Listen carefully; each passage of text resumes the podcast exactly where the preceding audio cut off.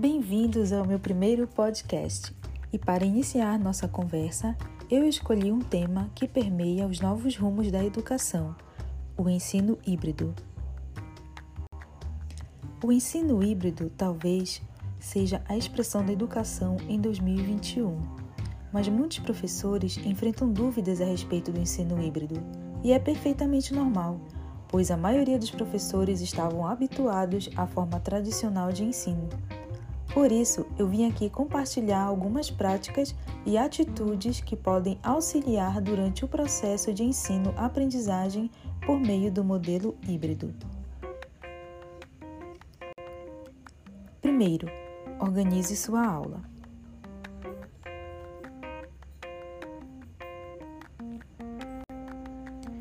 Para organizar sua aula, o professor precisa primeiramente se desvencilhar da imagem tradicional de sala de aula e visualizar um novo ambiente diversificado em relação às atividades e os métodos de ensino. Em uma aula tradicional, o professor fala a todos ao mesmo tempo. Já em uma aula do modelo híbrido, os alunos estão divididos em estações ou grupos Dessa forma, o professor consegue interagir e observar com pequenos grupos, acompanhando e mediando de maneira mais próxima dos alunos e conforme a necessidade daqueles pertencentes ao mesmo grupo. Uma vez visualizado o modelo por estações, o professor deve pensar em como dividir os alunos por atividades, seja por afinidades entre os alunos, lista de chamada, ordem alfabética ou do modo como o professor achar mais conveniente para o aprendizado dos alunos. Além das estações, os alunos podem ser divididos por meio de plataformas virtuais, que podem ser AVAs ou redes sociais com propósitos específicos.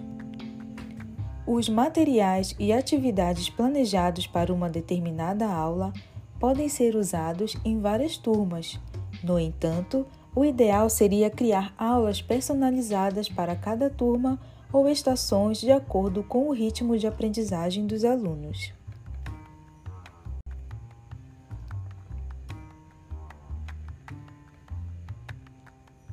Segundo, planeje o conteúdo a ser ministrado em cada aula.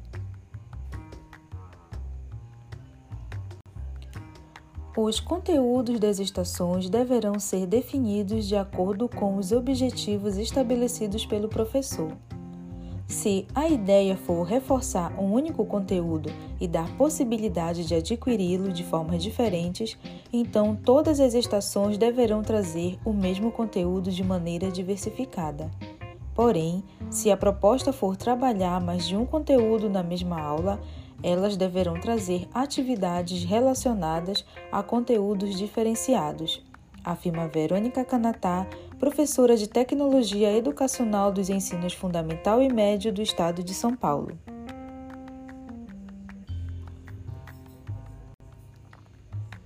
Se você tem uma turma em que os alunos estão em diferentes níveis de conhecimento, o modelo rotação por estações pode ser um grande aliado. Para isso, é preciso que o docente atribua funções a cada estação, personalizando as atividades por meio de materiais e abordagens que sejam capazes de atender às dificuldades apresentadas. Esse modelo também pode contribuir para o nivelamento da turma, uma vez que as relações entre os grupos auxiliam os que têm mais dificuldade e reforça o conteúdo para aqueles que desejam avançar. É importante lembrar que a personalização do conteúdo não implica em atividades diferentes para cada aluno, principalmente quando se tem uma turma com muitos alunos. Isso tornaria o trabalho inviável. A personalização diz mais sobre o protagonismo do aluno em relação ao que aprende e ao posicionamento do professor como mediador e não como orador.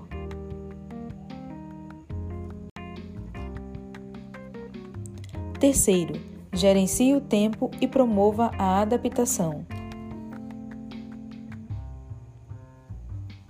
Se seus alunos não estão habituados à cultura do modelo híbrido, pode ser que você gaste um pouco mais de tempo para organizar o ambiente de aprendizagem. Para economizar tempo na organização, o professor pode avisar previamente por meio de mensagens instantâneas, e-mails ou até avisar na aula anterior como os alunos devem se preparar ou se organizar para a aula seguinte.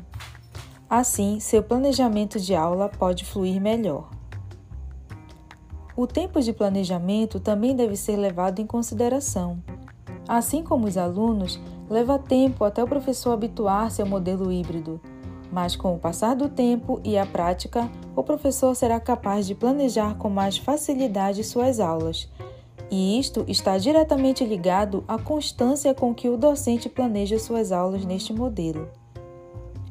Esta frequência é definida pelo professor com o auxílio da coordenação, podendo ocorrer uma vez ao mês ou reformular todo o planejamento para o modelo em questão.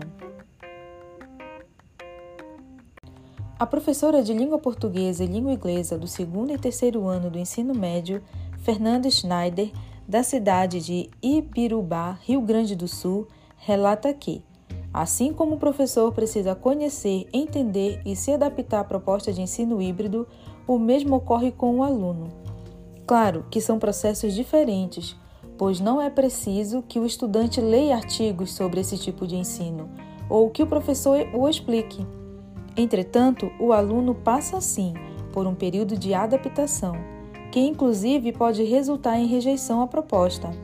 O que costumo dizer aos colegas é que é preciso sensibilizar os estudantes, dizer-lhes que necessita de sua participação. Nessa adaptação, o professor deve estar preparado, pois os resultados podem não ser os esperados. Mas o importante é não desistir, ressalta a professora. Com respeito ao tempo que os alunos podem permanecer nas estações, vai depender de como o professor organizou o seu planejamento. O tempo pode ser marcado por um cronômetro ou um checklist das estações. Pode depender também do nível de autonomia dos alunos. Em outras palavras, se o aluno conseguiu assimilar o conteúdo de uma estação, ele está pronto para partir para a próxima estação. Quarto, acompanhe seu aluno.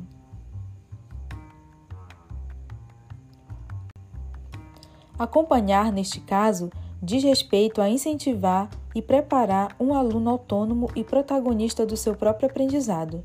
O professor deve agir de forma mais pontual para tirar dúvidas e ajudar no planejamento de uma agenda de estudos, se possível, claro. Outro aspecto a ser considerado é a avaliação. Ela só terá relevância se for um marco, como a necessidade de rever um conteúdo não dominado ou uma habilidade pouco desenvolvida que precisa ser refeita ou ainda verificar se a turma é capaz de avançar no conteúdo. O professor também precisa estar preparado para lidar com aqueles alunos que não querem participar. É preciso fazer uma leitura cuidadosa para saber se o desinteresse do aluno é pelo método adotado, pelas atividades apresentadas, que podem gerar insegurança por parte do aluno ou até mesmo algo que não está relacionado à escola. Se você quiser saber mais sobre o ensino híbrido, eu sugiro a leitura do livro Ensino Híbrido, Personalização e Tecnologia na Educação.